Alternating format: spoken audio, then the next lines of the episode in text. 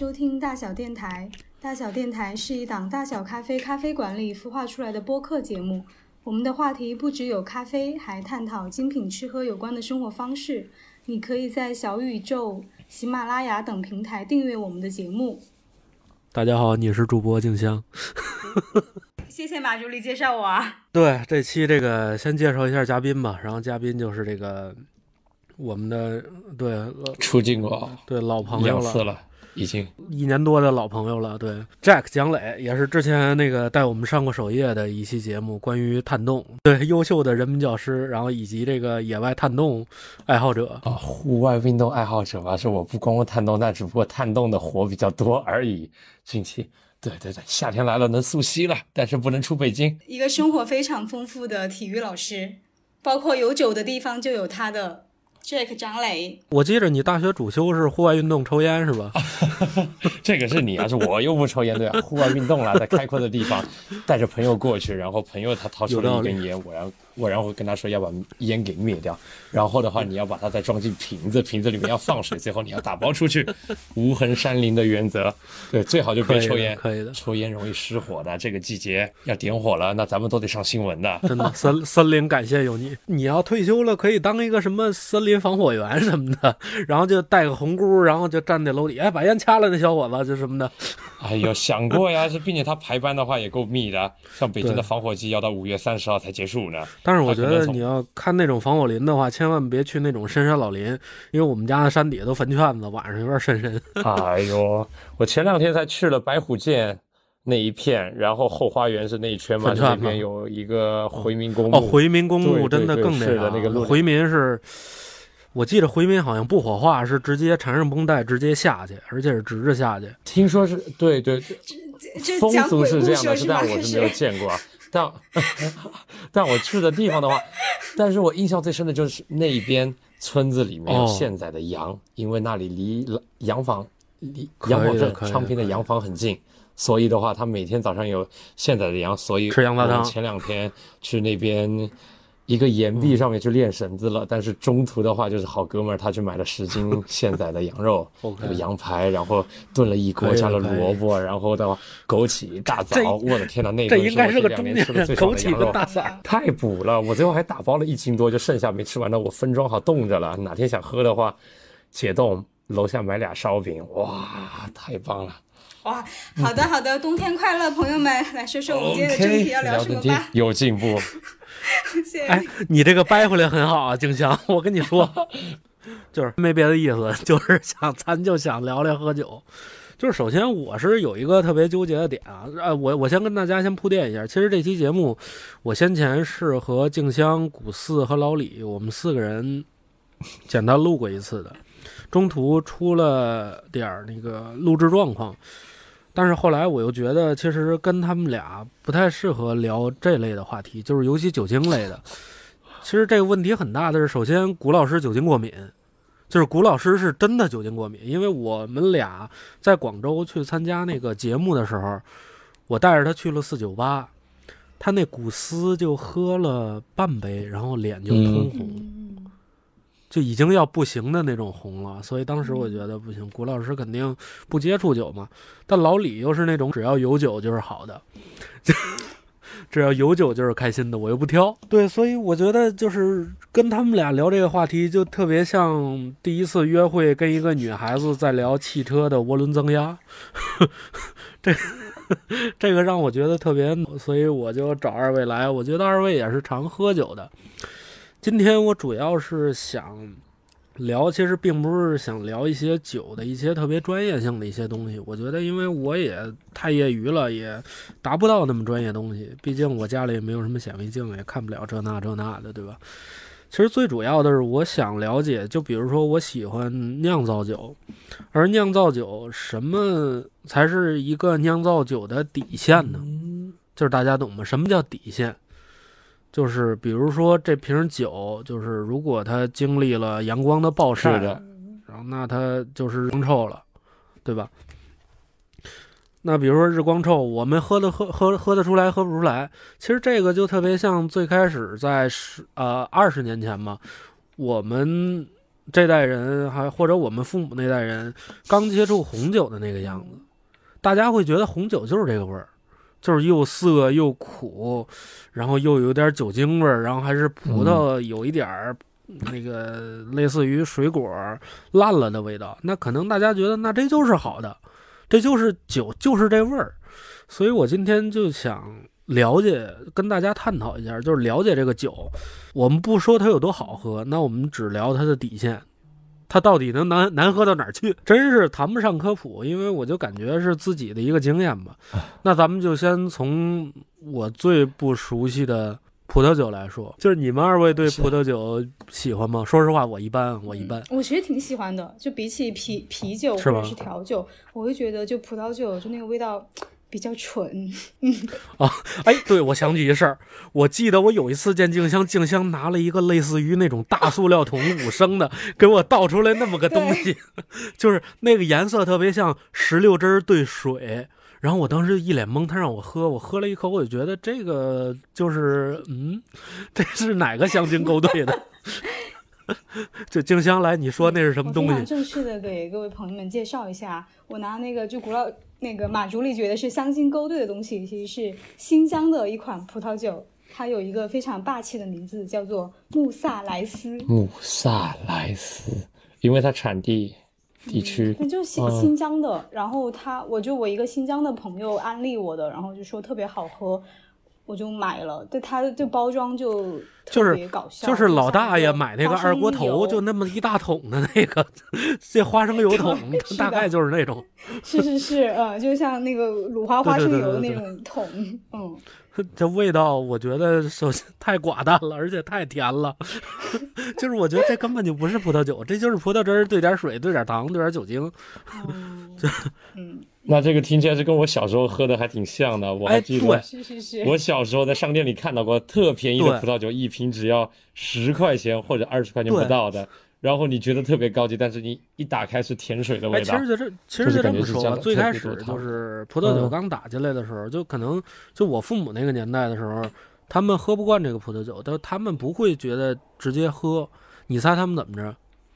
他买一瓶雪碧，往里兑着喝啊，这个味道就就这个喝法，我对吧对吧？就我爸给我倒过。我我跟你说，就还还有一大喝法也特别那啥，就跟威士忌兑绿茶，这俩我觉得这是中国在调酒史上最成功的一笔，真的就是红葡萄酒兑雪碧，然后威士忌兑绿茶，真的太高级了。哇。哇，一定得试试，非常有大都虽然很 low 啊，但是再加点冰块试一把呗。对啊，反正现在大家都在家里面。我妈 上来就喝红酒，一般都是配猪蹄子那种，就 我也不知道为什么。对，那咱们就是说到这个红酒了哈，然后我们就聊一下这个红酒里边到底它它它有点什么乱七八糟的东西，就是我们聊聊我我们从网上搜到的，就是所谓红酒的下限。可能因人而异吧，就比如说像有的人就是喜欢那种油漆的味道，但有的人就是会觉得刺鼻。其实这个观念也在发生，就是一个看个人喜好的问题。那首先，那么那个红酒里边通常都会放这个二氧化硫，对，我们会看到普通的红酒里边会有二氧化硫，它首先是一个强氧化剂。就是为什么可能有些红酒需要醒一下呢？那可能就是因为要把这个二氧化硫淡化。其实也不能说排出去，就感觉就是可能二氧化硫多一些的话，它会有一些那种杂味儿，类似于樟脑丸或者烧焦的胶皮的味道。对，它可能醒一下之后，经过氧气这么一氧化，它可能会变圆润一些。但是啊，但是就像我们国贸店卖的自然酒。就就没必要了。就首先，自然酒是一个特别爱氧化的一个东西，因为呃，我们首先要知道一下自然酒的一个定义，就是你可以理解它是一个不使用工业酵母、不使用工业澄清，然后浑浊不过滤那种。所以说，它是一个氧化特别快的一个酒，就是你开瓶之后最好也都喝掉。如果你第二天喝的话，也很有可能它会出现颜色上的一个不一样。然后还有一点，其实也在发生一个转变，比如说，呃，啤酒出现这种特别怪的味道，就比如说像陈腐、苍古，然后生谷物的味道，这种味道可能是不太好的啊，可能是不太好的，但是现在也在发生一个改变。就比如说现在自然酒有好多都是有点偏臭的，其实并不是不好的一个味道，只能这么说，还是靠大家。喜欢不喜欢？嗯，然后其次就是一些什么木塞感染啊，还有一些硫化物。硫化物就特别简单了，就像臭鸡蛋那种味道。就是我觉得这个化学老师应该也讲过，就是说如果当实验室发现这个臭鸡蛋的味道，那可能不是化学老师在吃鸡蛋，那可能就是硫化物在作用。对，我觉得红酒就聊这么多吧，因为我个人也不太喜欢这个红酒。我们最。就往后聊，就可以聊到啤酒这边，因为我觉得我们几个对啤酒还是相当有热爱的，对吧？是的呀，是毕竟麦子店啊，还有之前的北罗店啊，吧台是我们留下过太多 太多北罗店这个这个美西第一次接管，就你一人，你有你作何感想？呃，我觉得当天晚上的小馄饨真的特别特别好吃，对，你亲手做的。然后的话，那天晚上科主理的话，他也是给我倒了。他走过来问我：“你能喝几杯啊？”然后的话，我每一款都打一整杯的话，你能喝我们当时就是为了想给你照张相。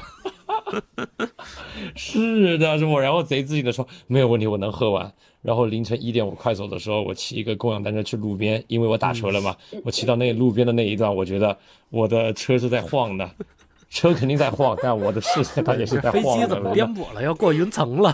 哎呦，对呀，美好的回忆啊！哎。刚说到美西啊，这个酒标，你还留着？桌子上还放着大小。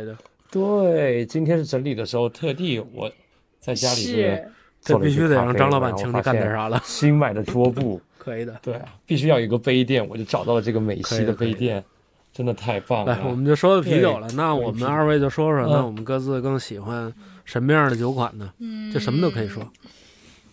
OK，静香，静香来。你最近的话是麦子店常驻，那么多麦子店常驻洗碗工是吧？辛苦了，辛苦了。啤酒的话，我觉得我可能还是比较喜欢喝 IPA 吧。嗯，就酒酒花，嗯，就酒花的香气比较浓郁。嗯，然后又和我认一般认知的那种大绿棒子口感又有点不同。呃，喜欢什么风格的 IPA 呢？哇，还有风格啊，IPA。嗯，那不知道啊。好家伙，哎呀，是最简单的。你可以看浑浊不浑浊，是的。刚刚是马助理他之前是说的，你喜欢那双倍、三倍这样分吗？你就随便可以说一个吧。你就你平时常喝的是什么呢？对，就哪一款？哪一个品牌下的？东北 IPA。哦，那那东北我我我也很喜欢，我也很喜欢。是的，是我还买过。我跟你说，东北 IPA 是京 A 这点酒里边，我觉得除非当时有那个双生。是比它有的有个别那个酒花那个投放是比这个东北好喝，但是东北一直很稳定，我特别喜欢，真的。呃，我今天我最近比较迷三生酒花了，三生只要店里有三生，我稍微有点苦，喝三生。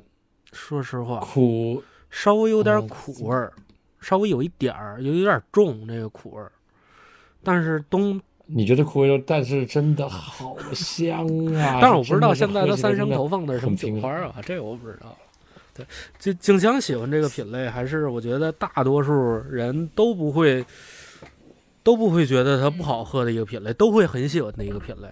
对，Jack 呢？呃，我最近的话，我能说我的随便随方向啊，对啊，我偏古斯类了，古斯类的或者柏林酸小麦是这种风格的，是因为它喝了让我觉得很开胃，就很舒服。我之前有一阵子挺迷世涛的，但是。我第一杯就来世涛，第二杯再来一个其他的，我觉得这个方向是不太对，是因为太重了。没错，没错。一般是来说的话，第一杯是可能是来一个拉格啊，或者是对，就是稍微清爽那一点的，让开胃一下，准备一下，然后对啊，从淡到重嘛。然后是现在的话，就是呃，特别喜欢古斯，就是我古斯的话，我甚至都可以喝一晚上。就你让我喝一个三杯或四杯，然后我还现在对增味，增味。这种风格的也挺喜欢的，是因为我特别喜欢吃水果啦。然后的话就是对果味有。说到这儿，就是水果，你们俩更喜欢什么什么味道的水果呢？就比如说，我个人是喜欢柑橘类的。嗯，就比如我特别喜欢吃橙子，我也特别喜欢喝橙汁。我喜欢莓果类的，我喜欢就是树莓，像树莓、草莓、蓝莓这种。对，就包括金 A 的话，是之前出的是那个呃。梅三生是叫梅三生吗？梅三鹿，梅三鹿。柏林有一款酸小麦，对，柏林酸小麦啊，是是是的，柏林酸小麦。静香呢？喜欢喝什么水果？水喜欢喝什么水果？我觉得柑橘类和莓果类我都可以，就酸的、甜的都。都喜欢哎，其实我们喜欢这个品类，还都是挺一个适合酿酒的一个品类哈。就是首先这个柑橘类，通常都是可以用酒花就可以，就比如说刚才静香说的浑浊 IPA 类的，它很多都用这种，比如说像西楚这种酒花或者爱达荷，它通常就是柑橘类调性特别强的一个，它就几乎都不用做增味了，做添加了。然后其次是 Jack 说这种，其实 Jack 说这种是很很适合酿到酒里，就比如说樱桃啊、树莓啊。你想在呃这么说吧，一系列的一百多年前、二百多年前，就是比利时人都会用这种呃树莓或者樱桃直接去酿造啤酒。它也是那种比较搭的一个品类，就是我们中间确实没有人会喜欢什么西瓜呀、火龙果啊这种。其实像这种味道啊，其实通常你要酿在酒里边，其实它是不好出味道的。就像这种味道，它会酿在酒里边。如果你要是酿造酒啊，它会形成一种像蔬菜一样的味道，像蔬菜一样的味道的话，西瓜，西瓜它并不是对西你你大各位想。西瓜首先它不是一个特别酸的一个东西。如我们先想，如果你要把这个水果的糖分都减掉，那么这个水果还剩什么味道？你会想到西瓜和火龙果，那他妈还剩什么味儿啊？哦，就包括的话，菜吗？就是想一想，就包括你放花也是的，像茉莉花呀，或者是其他的是这些，你放进去，你闻起来的时候有，对，喝的时候其实没有，像这些花的香气，很少是能真的你能用味觉来体现出来的，你永远都是靠鼻子闻出来的。对，然后我个人是说实话，我现在更喜欢这种自然发酵的啤酒，然后还有就是。皮尔森，呃，就是大家所说的喜欢 funky 一些的那种味道。对对对对。说到 funky 啊，其实先跟大家说一点，就是所谓的这种 funky，现在我觉得更被大家所接受了。首先，我们要了解一下这个 funky 来源于哪儿，就是其实它是由布雷特菌去作用产生的。就是当你拿到一个所谓什么布雷特野菌艾尔的时候，并不能一定证明它比较酸，但是你一定能证明的是它的味道会很杂，很复杂，很复杂。因为布雷特野菌是一个特别奇怪的东西。我们先要知道一下，啤酒的发酵其实就是由啊，所有酒精类发酵都是由。糖加酵母产生酒精、二氧化碳。普通的酵母只能吃掉单链糖，也就是单糖。就是布雷特野菌是一个特别奇怪的东西啊，就是它什么糖都可以吃的，对，它可以随便吃，所以它能产生更加复复杂。布雷特野菌永远都是在啤酒发酵的后段开始作用，比如说这一大堆菌种放到最后的时候，然后是布雷特野菌开始工作了。把糖吃的干干净净。但是还有一点，现在大家一提到所谓的野菌艾尔，就会觉得那可能它会有一些臭味，会有一些 funky 的味道。但是我乳酸菌也是野菌，其实乳酸菌也是一种野菌。那大家对野菌这个野菌是怎么定义的呢？其实这个定义是就是为了之前仿那些，当然是我自己猜的，我猜是那些要仿造呃比利时那些。呃，自然酿造在瓶内二次发酵的啤酒，呃，像农舍艾尔或者赛松这类的，它来仿制一下，它敞开其实它就是想让它完全自然去发酵了。我们尽可能很少的去人为干预。然后还有就是，它为什么不能叫蓝比？因为有的酒它确实就可以叫蓝比克了，或者确实可以叫贵斯了。就比如说像卫士那个酒厂，现在包括很多有野菌酒厂，他们做的几乎跟蓝比克是一样的。但为什么他们不说呢？是因为有一个地区保护，就是你只有在比利时那样的地方才能叫这个东西。就比如说香槟，你只有在香槟产区酿的才叫香槟，其他地方都叫起泡。算真正的香槟。然后我们又说到这个，刚才我跟 Jack 还讨论了一下这个关于啤酒这些杂味儿，就是我们现在就先聊聊这些啤酒的下限。对。首先，我觉得是特别多的一个啊，就是刚才我们聊的这个，我刚才说的是什么？MDS 还是我我我是你说的是 MDS，但实际上是 DM 对 DMS，我一直说 MDS 二甲二甲基硫醚。对对对，这是一个就首先这个味道其实它是一个类似于甜玉米的味道，有一点点甜玉米的味道，但是啊，这个酒可以允许在皮尔森或者拉格。这类酒里边会有这种一点儿会一一点儿这种味道。是的，它只能在特定的是酒款，它允许是会有的。然后还有就是关于这个啤酒氧化，其实有很多人都觉得啤酒氧化是个坏事，但是我其实并不是那么认为。我觉得啤酒，呃，分啤酒吧，就有的啤酒氧化了，我觉得也挺好喝的。就比如说像比利时烈呃金色艾尔，就是杜威三花那个三比利时三倍 IPA，就是我觉得那种酒给它氧化，只是给它带来一个风味的复杂度。对，但是像有些酒氧化就很难喝，就比如说我喝到过那些，呃，包括皮尔森还有 IPA 氧化完了之后，我并没有喝出官方给的湿纸版味儿。而我是喝到了黄瓜的味道啊！现在因因为有很多酒吧不都做那种酒头现打，然后塑封起来，就是我呃是的，它在过程中的话会有一定的几率。对对对，就是如果那种 酒你你你快喝就行了，因为我们之前干过这事儿，就是在上海那边有一个酒厂想给我们发小样，让我们试试做一个酒头接管，结果顺丰。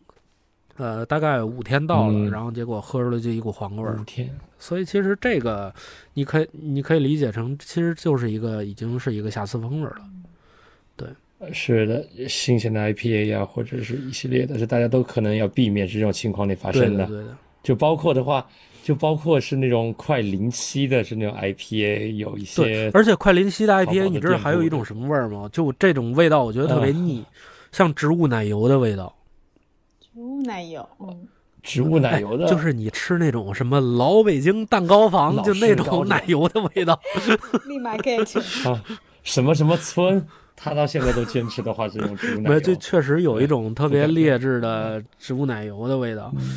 然后其实它是双乙酰在作用它，然后还有我们大家都知道就是日光臭，就科罗娜大家知道吧？就很很火，对，透明瓶子，透明瓶子。然后这个，所以的话，你们猜那个科罗娜是哪国家的？Corona，美国，差不多了，墨西哥。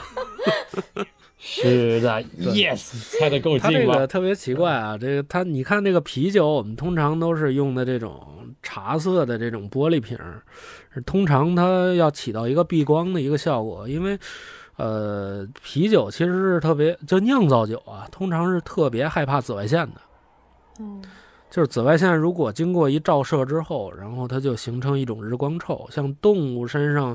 有一种就黄鼠狼屁的味儿，嗯，当然我也没被黄鼠狼猫尿的味道，呃，也不至于猫尿那么骚吧，就反正挺臭的一股味道。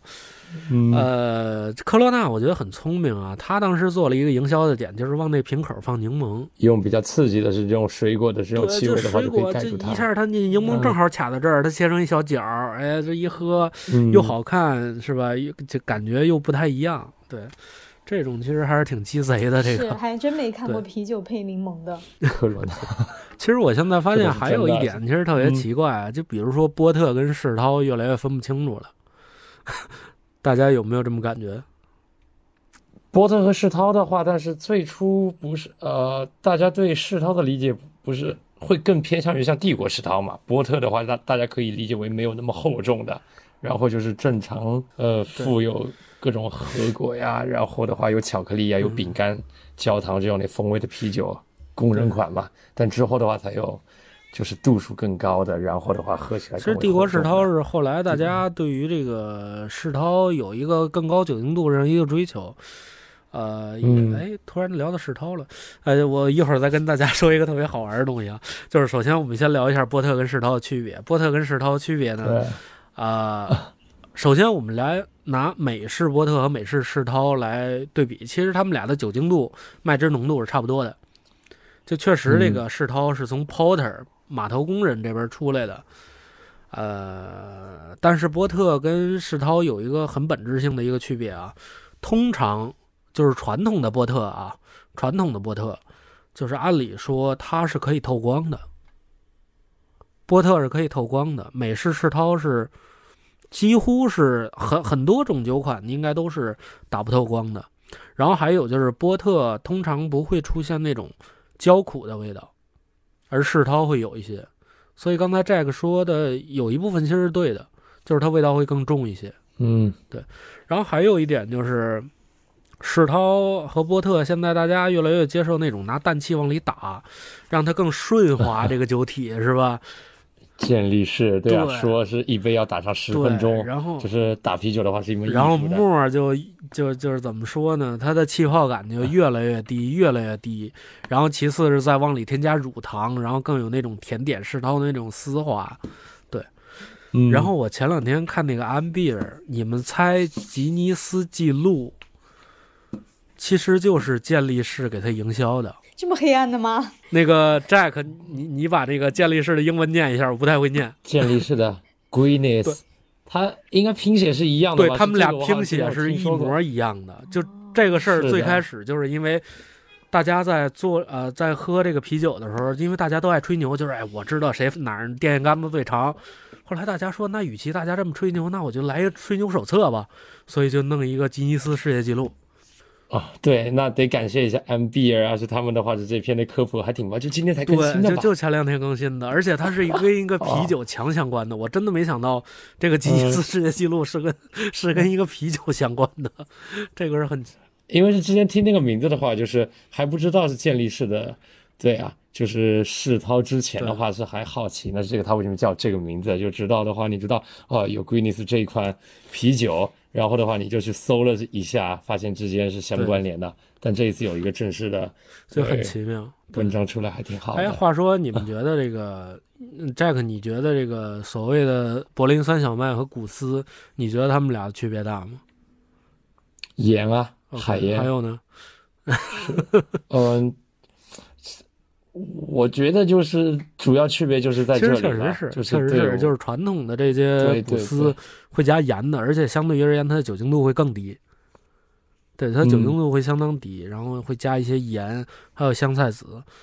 呃，我特别喜欢牛皮糖的那款帝都海帝盐都，海海对，我，觉得那个是特别还原古斯的原来的味道的。然后，因为他当时酿酿造的背景的话，他也是尽可能的是，对我记得我看过是介绍，也是尽可能的话就复原那个年代而且古斯有一年代，以古斯也是后来被复刻出来的，因为有一时代古斯，因为毕竟德国嘛，就是可能它有一些酒，就是因为它随着它第二次世界大战之后，然后政体分裂之后就越来越乱了，所以就没人酿了。然后后来是被美国人又复刻出来了，我不知道是美国还是德国啊，这个咱们有待商榷。就反正我听过是这么个故事，反正它消失了一段时间。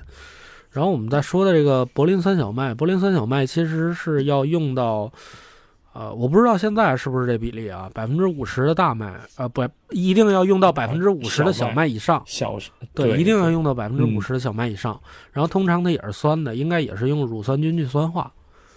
其实他们俩都用到了同样一种菌种，就是乳酸菌，进行一个酸化。乳酸菌其实还是一个对人特别有益、对啤酒特别有帮助。我觉得它也是人类快乐的，怎么说呢？肠胃可离不开它我特。别奇妙。我跟你们讲，就是所有的酒类，按理说都应该是酸的。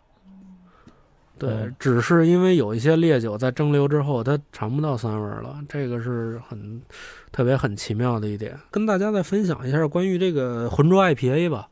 我最开始浑以为浑浊 IPA 的酿造原理就是它不过滤，那就直接变成这样了。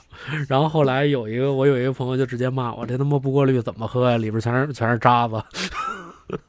是，它是最后是酒花干头酒花，然后对让它对，其实也不是，就是它会用到好几个步骤，比如说它用的水也不一样，它用的水会加一些硫酸盐或者也有说是要加钙，燕麦的吧？呃对会加燕麦，加完燕麦之后，它确实会变浑浊，这是原料上。然后水上它也不一样，水上它加上氯化钙或者硫酸盐，加完之后，它那个水的颜色就像牛奶倒很多水一样，就那种颜色。哦，然后他还用了那种酵母嗯续凝能力特别差的，就是我们现在用的酵母续凝能力都很强。就多个那因素对类导致的，是因为我之前和朋友尝试酿造过，就主要是我朋友他酿了，是我在旁边看的，就那款想酿的是浑浊 IPA，然后酿完之后的话，第一瓶是打开时候开心的一塌糊涂，哇，真的 特别特别浑浊，就放那儿的话，对啊，它也没有沉下去。打开第二瓶和第第第三瓶，那长得和看起来和拉格一模一样，我的 那天呐可以呀、可以啊就拿就拿美式当美式 IPA 卖。然后喝之前的话就就就来回的回晃一下，就上下倒一下倒一下，然后的话再打开，这样看起来是可以混的。就或者就倒的时候是故意让它混一下，但是过一会儿它就很澄清了。之后还在淘宝上问呢，就是问是这个配方，就是呃对啊，就卖是这个原材料的。然后是那边的大姐的话就回复，就她就问了几个关键的细节嘛，就听了细节之后，最后就觉得可能是干头酒花，因为的话是我我们还干头了酒花嘛，就可能是那一步就觉得。不是回旋沉淀，是就是干头酒花是内部可能有一点小小的问题，哦，对，但有可能是降温呐、是也有是其他，因为它是多根的因素，但我没有加燕麦。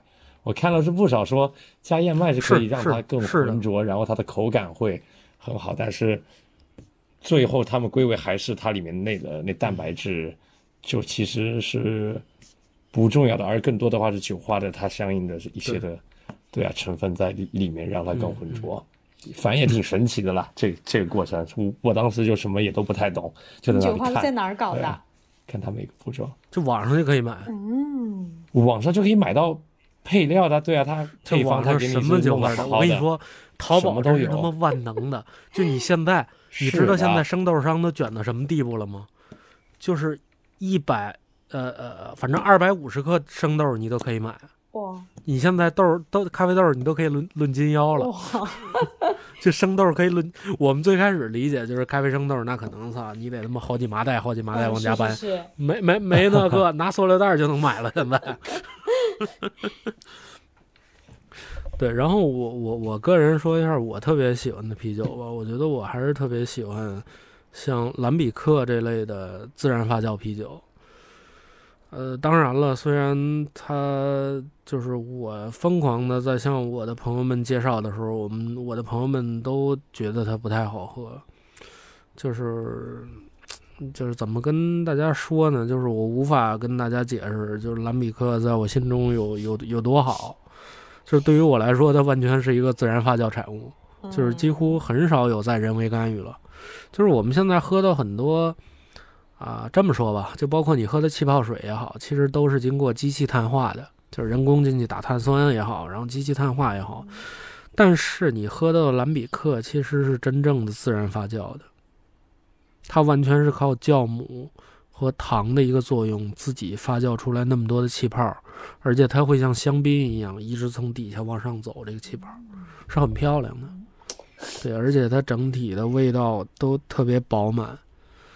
就是我希望大家买一瓶蓝比克，跟家放个一两年之后再开，这样的话它的口感会更圆润，更偏向于杏儿和桃子，然后后段的这些 funky 的味道也会偏淡一些。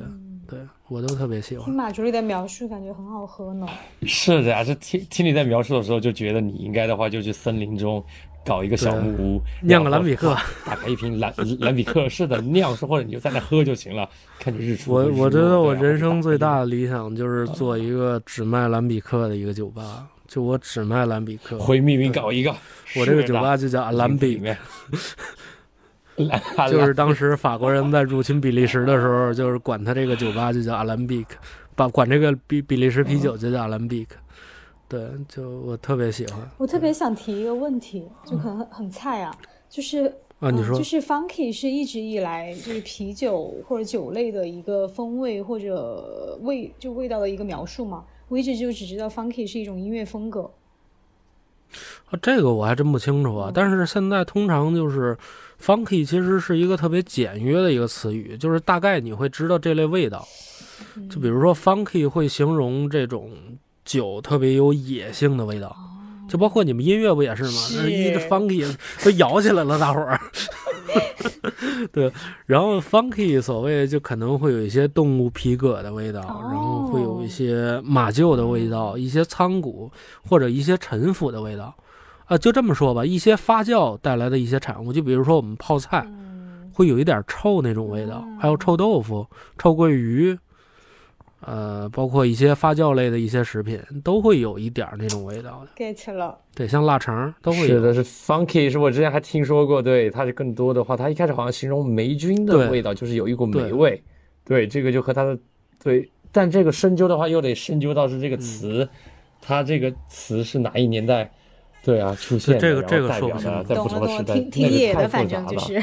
对。就是所谓的 funky 的味道，通常都是由酒香酵母，也就是布雷特菌带来的。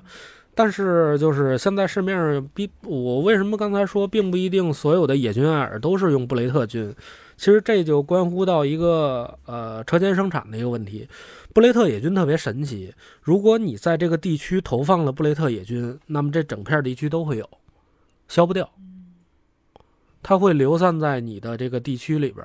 所以说，我记着我看过一篇报道，就是有一个人想在百威的一个酒厂接种，往那个啤酒罐里接一点布雷特野菌，然后让它变味道变得复杂，当时就被百威给停止了，因为你要往这儿接种完之后，整片这个产，整片这个地区，你可以这么理解就被感染了。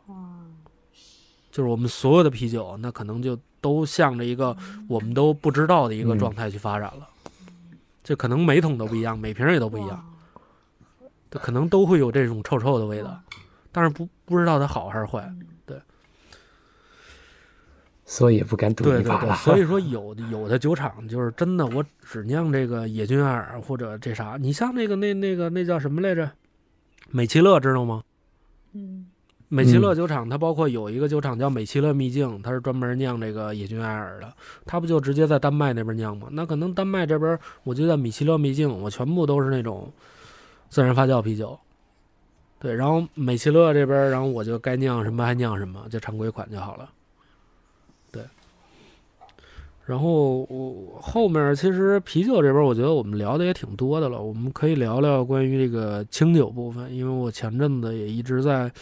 学这个清酒，就是对我我还关注你朋友圈了，是的，你还提到过呢，各种。对，哎对，其实从学清酒这儿，然后我就发现到了一自己平时喝啤酒的一个错误，就是我们在喝啤酒的时候，我们都会觉得呃那点酵母我们一定要都喝掉，呃其其实是不对的，就是就是那底下酵母的尸体那地儿啊，它会有一点臭味儿或者苦涩味儿，对，然后在清酒里边它叫紫臭。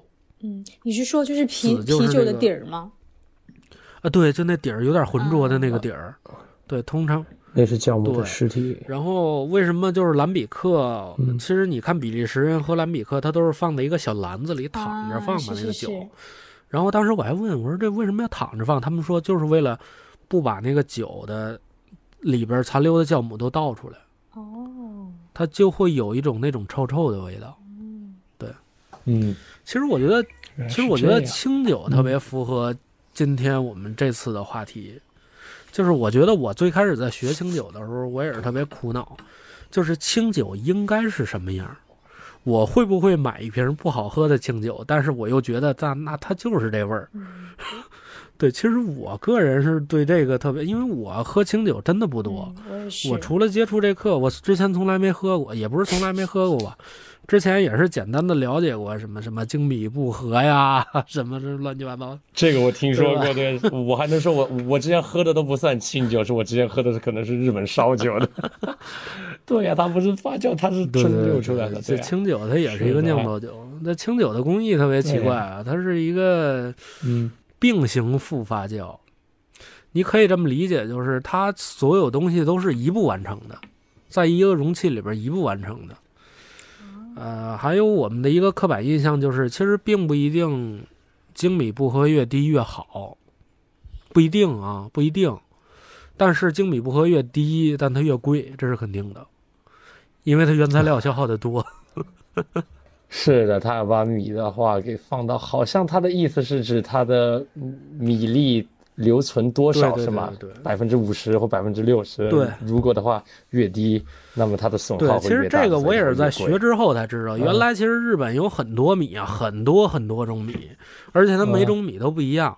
酿酒的米有酿酒的米，吃饭的米有吃饭的米。酒米就是酒米跟吃饭的米，它唯一不一样的是，我们吃饭的米蛋白质，呃，在中间儿，在中间，蛋白质和脂质通常都在中间，然后淀粉在外边这一圈然后我们酿酒的米呢，通通常都是这个淀粉在中间，蛋白质在外边。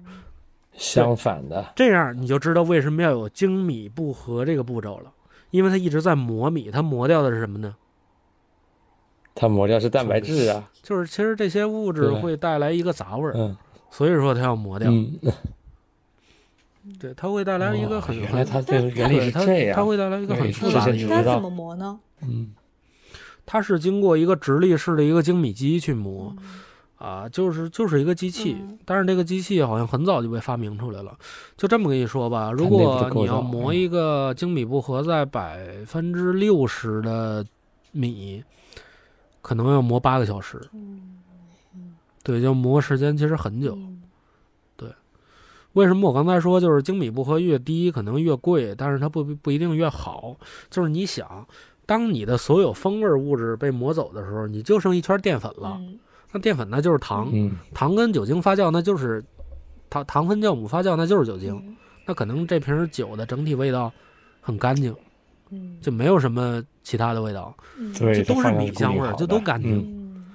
但是如果你嗯。要留那么一点儿，比如说你磨个磨下去个三十，你剩个七十、六十、五十，七十那它可能会有一些其他的风味儿，可能会有一些什么熟成的味道啊，或者一些青苹果的味道啊，这些都有可能。然后就是所谓这个，刚才我们也提到关于紫外线的这个事儿，就是我觉得各位如果要有酒的话，尽可能不要放在有紫外线的地方。当然了，这里的紫外线并不一定只有阳光啊，朋友们。阳光虽然是紫外线的一个最重要的一个来源，但是我们生活中也有很多紫外线消毒的东西啊，就比如说像，呃，一些厨房会有紫外线灯去照射去杀菌，就是所以如果有做酒店的朋友，那可能拿一瓶酒直接撒咱们存存厨房厨房吧，那可能你的酒也要不了了，哦这整体就都被氧化了。嗯专门有一个自己的放酒类的小柜对子对，对对对。改一下。其实清酒的这部分，这个这个这个瑕疵风味跟这个啤酒是差不多的，它也是有一个这个这个二甲基硫醚这个，然后但是在清酒里边它叫劳米酒臭，对，它也是一个类似一个味道。然后就是我们再说到这个，就是我们当时在向大家介绍清酒的时候，大家都会觉得就是说，我想喝一个新口的。我想喝一个干口的。其实大家也不太理解这个新口跟干口是什么东西，就它是两个不同的方向，是吧？新口偏辛辣一点，干口就偏甜的，就是，其实你知道它是靠什么来评论的吗？就就这样。靠靠什么来来来来测评这个东西的吗？对，新和干，它是有一个叫日本酒度，哦日本 对日本酒酒度度，其实它就是测的这个酒的糖度。当日本酒度为哦负的时候，这这瓶酒就越甜；正数的时候呢，它可能就是越新。那和葡萄酒的干，甜对呀、这跟葡萄酒那不一样。干白，这这跟这这还真不是一个概念。然后就是，哦，其实行新口跟干口还会存在一个另一个坐标轴，浓郁和淡丽。他会说什么淡丽新口、浓郁新口、淡丽甜口、浓郁甜口这种。哇，哇，这样搭配又变多了。那配 酒的，那配餐的时候，那是不是现在也就是其实它所谓的浓郁跟淡丽也特别简单，其实就是五妈，我这这叫什么五妈咪氨基酸。五妈妈对氨基酸测氨基酸？还其实你可以理解，就是我们生活中有很多氨基酸的味道，我相信大家也吃过，就比如说香菇、嗯干香菇、嗯干嗯黄花儿，然后像这种干的很鲜的制品，像味精，其实它都有很多这种类似于五妈咪的味道。所以说，也就是氨基酸越多的酒，那可能它呈现的风味就越复杂。它不仅仅有米香味儿，它也会带有一些熟成的味道，会有一些香菇或者这些呃，我们就说是五妈咪纸香味儿。在在酒里边会有一个纸香，啤酒不不是那个纸，这个纸是哦，是另这个个纸是圣旨的纸，我还以为香蕉啊或者什么的。对，这个纸其实是圣旨的纸，这种圣旨的纸香。嗯，对对对对。当你们要知道，其实这但是啊，如果在第一次尝试清酒的朋友，我个人建议大家不要尝试这种带有纸香的酒，因为这种酒是很难接受的。哦，很贵吗？对，你想，对，你想，呃，这种酒，对财力是决定，呃反正我觉得清酒其实 都不便宜。喝得起有。道理，但我觉得清酒都很大瓶。唉对对对嗯，对啊，很多是一点八升的，对，其实这个就特别有意思。会你知道清酒它为，嗯我觉得是首先是那样啊。我们发现啤酒也是，啤酒我们都知道是按品托来计算的。嗯来，静香，你说一品托多少？多少毫升？咱们那个杯子，六品托杯，六百六。再大点，再大点，再十六盎司。哦再小点。乘以二。十六盎司，十啊？那你说一盎司是多少？哦，三十，对不起对不起，对30你，你这咖啡其实你这咖啡不行啊，你得好好学学啊。完了，从从啤酒这个杯子可以看出来，这咖啡不行了。就十六盎司一品托，嗯，嗯，一美式品多就是十六盎司。呃，清酒其实特别呃奇妙啊，就是它论，呃，它是论升，就是清酒这个升呢，清酒的一升等于我们这边的一点八升。对，所以我们通常会看到我们这个瓶他们会说我来一个一升嗯酒，就是那个一点八升的，然后他们还有一个小瓶是七百二的，就是一点八升的一半儿。对，然后我们也会在很多日剧里看到，就是底下有个小木盒，上面有个小杯子这种。对哦，是他哦，对，是把杯子先放在那木盒里，然后有时候这酒会倒倒出来，对？吧？这个叫一盒，对，是那个容器，它叫叫什么来着？它好像字还挺难读的，那个好像就念升，不对它那个好像就念升。对升哦，然后就念生是吧？是木质的，是一个四那个酒其实叫一盒，是那个分量叫一盒。一盒，对，四盒可以到七百二，其实一盒就是一百十，呃，一百八十毫升。一百八，但通常它不会到到一百八。就比如说，为什么底下要有一个托着的呢？因为它其实就是跟中国人学的。我们中国人讲究喝白酒怎么着呀？满杯，酒酒满茶满，酒满茶半，对吧？就是日本人会觉得你满杯满杯，你满杯满杯啊，那我就直接给你倒出一点不得了吗？就直接拿那么一小木盒接着刷，又倒出了一点。对，所以那一盒叫十八一百八十毫升，然后那一小瓶儿，也就是七百二那瓶儿，也叫四合瓶儿，嗯，对四，叫四盒嘛。哦，名字这么来的其，实这么来的。哎今天又我觉长了好得我今天多知识呀。不仅上了生物课，还上了数学课。主要是得给你上了咖啡课。对，其实我这边大概的一些内容我就讲完了。对，其实还是希望嗯赶紧开放堂食，我还是想去酒吧去喝一杯酒的，因为真的家里的酒我真是喝的快够不够的了。我昨天开了一瓶赛松，那赛松实在是不太好喝，就是它只有酸味儿，就没有什么其他的味道。行吧，对对对对对，赶紧开吧！是我也想啊，也想坐在吧台把每一款的话都尝一个遍。是我现在喝畅饮，对，如果再有畅饮，我策略肯定是变，是吗？我不会每一款喝一整杯，每一款我就要一点点。畅饮的目的是，就是你花了这个钱，每一款都可以喝，但是你不可以，对你不需要都喝完，我意思就是你不需要打一整杯把它你可以都喝完。，你有这量你就可以，没关系，你别客气。啊，身体不行行啊，啊，你这体不健康。你这体育老师天天蹦跶的。每天都运动，然后周末再喝一点的话，是我是我还是觉得是不太健康。对啊，是我现在的话，我只闻一闻，然后尝一口，够了，行了，对，这样才能喝得长久啊。对，其实未来 我还是挺想以大小电台的一个名义去做那么一个关于酒的一个品尝局，就不管是啤酒啊、清酒啊，还是嗯葡萄酒啊，其实这是我这是我一直特别想做的，因为我觉得我也足够这个东西对这个东西感兴趣。其次是我也想找到真的大家愿意一起泡在酒里的那群人。对，其实现在嗯真的挺、但首先的话，你是自己先找到这个乐趣了呀。对。所以的话，你就是下一段的目标就是找到有这样也能找到这样乐趣的人，那他们就可以对，组成这就是我个群体啊，特别希望我开这么一场。也感谢二位今天为我 为我圆梦，就得亏有你们俩，要不然我的音我都录不了。哎呦，你聊的真的挺棒的，是我觉得你适合是以后做那种科普类的博主啊，或者什么，你注册一 B 站一份套餐，一份套餐，从关注一下一份套餐。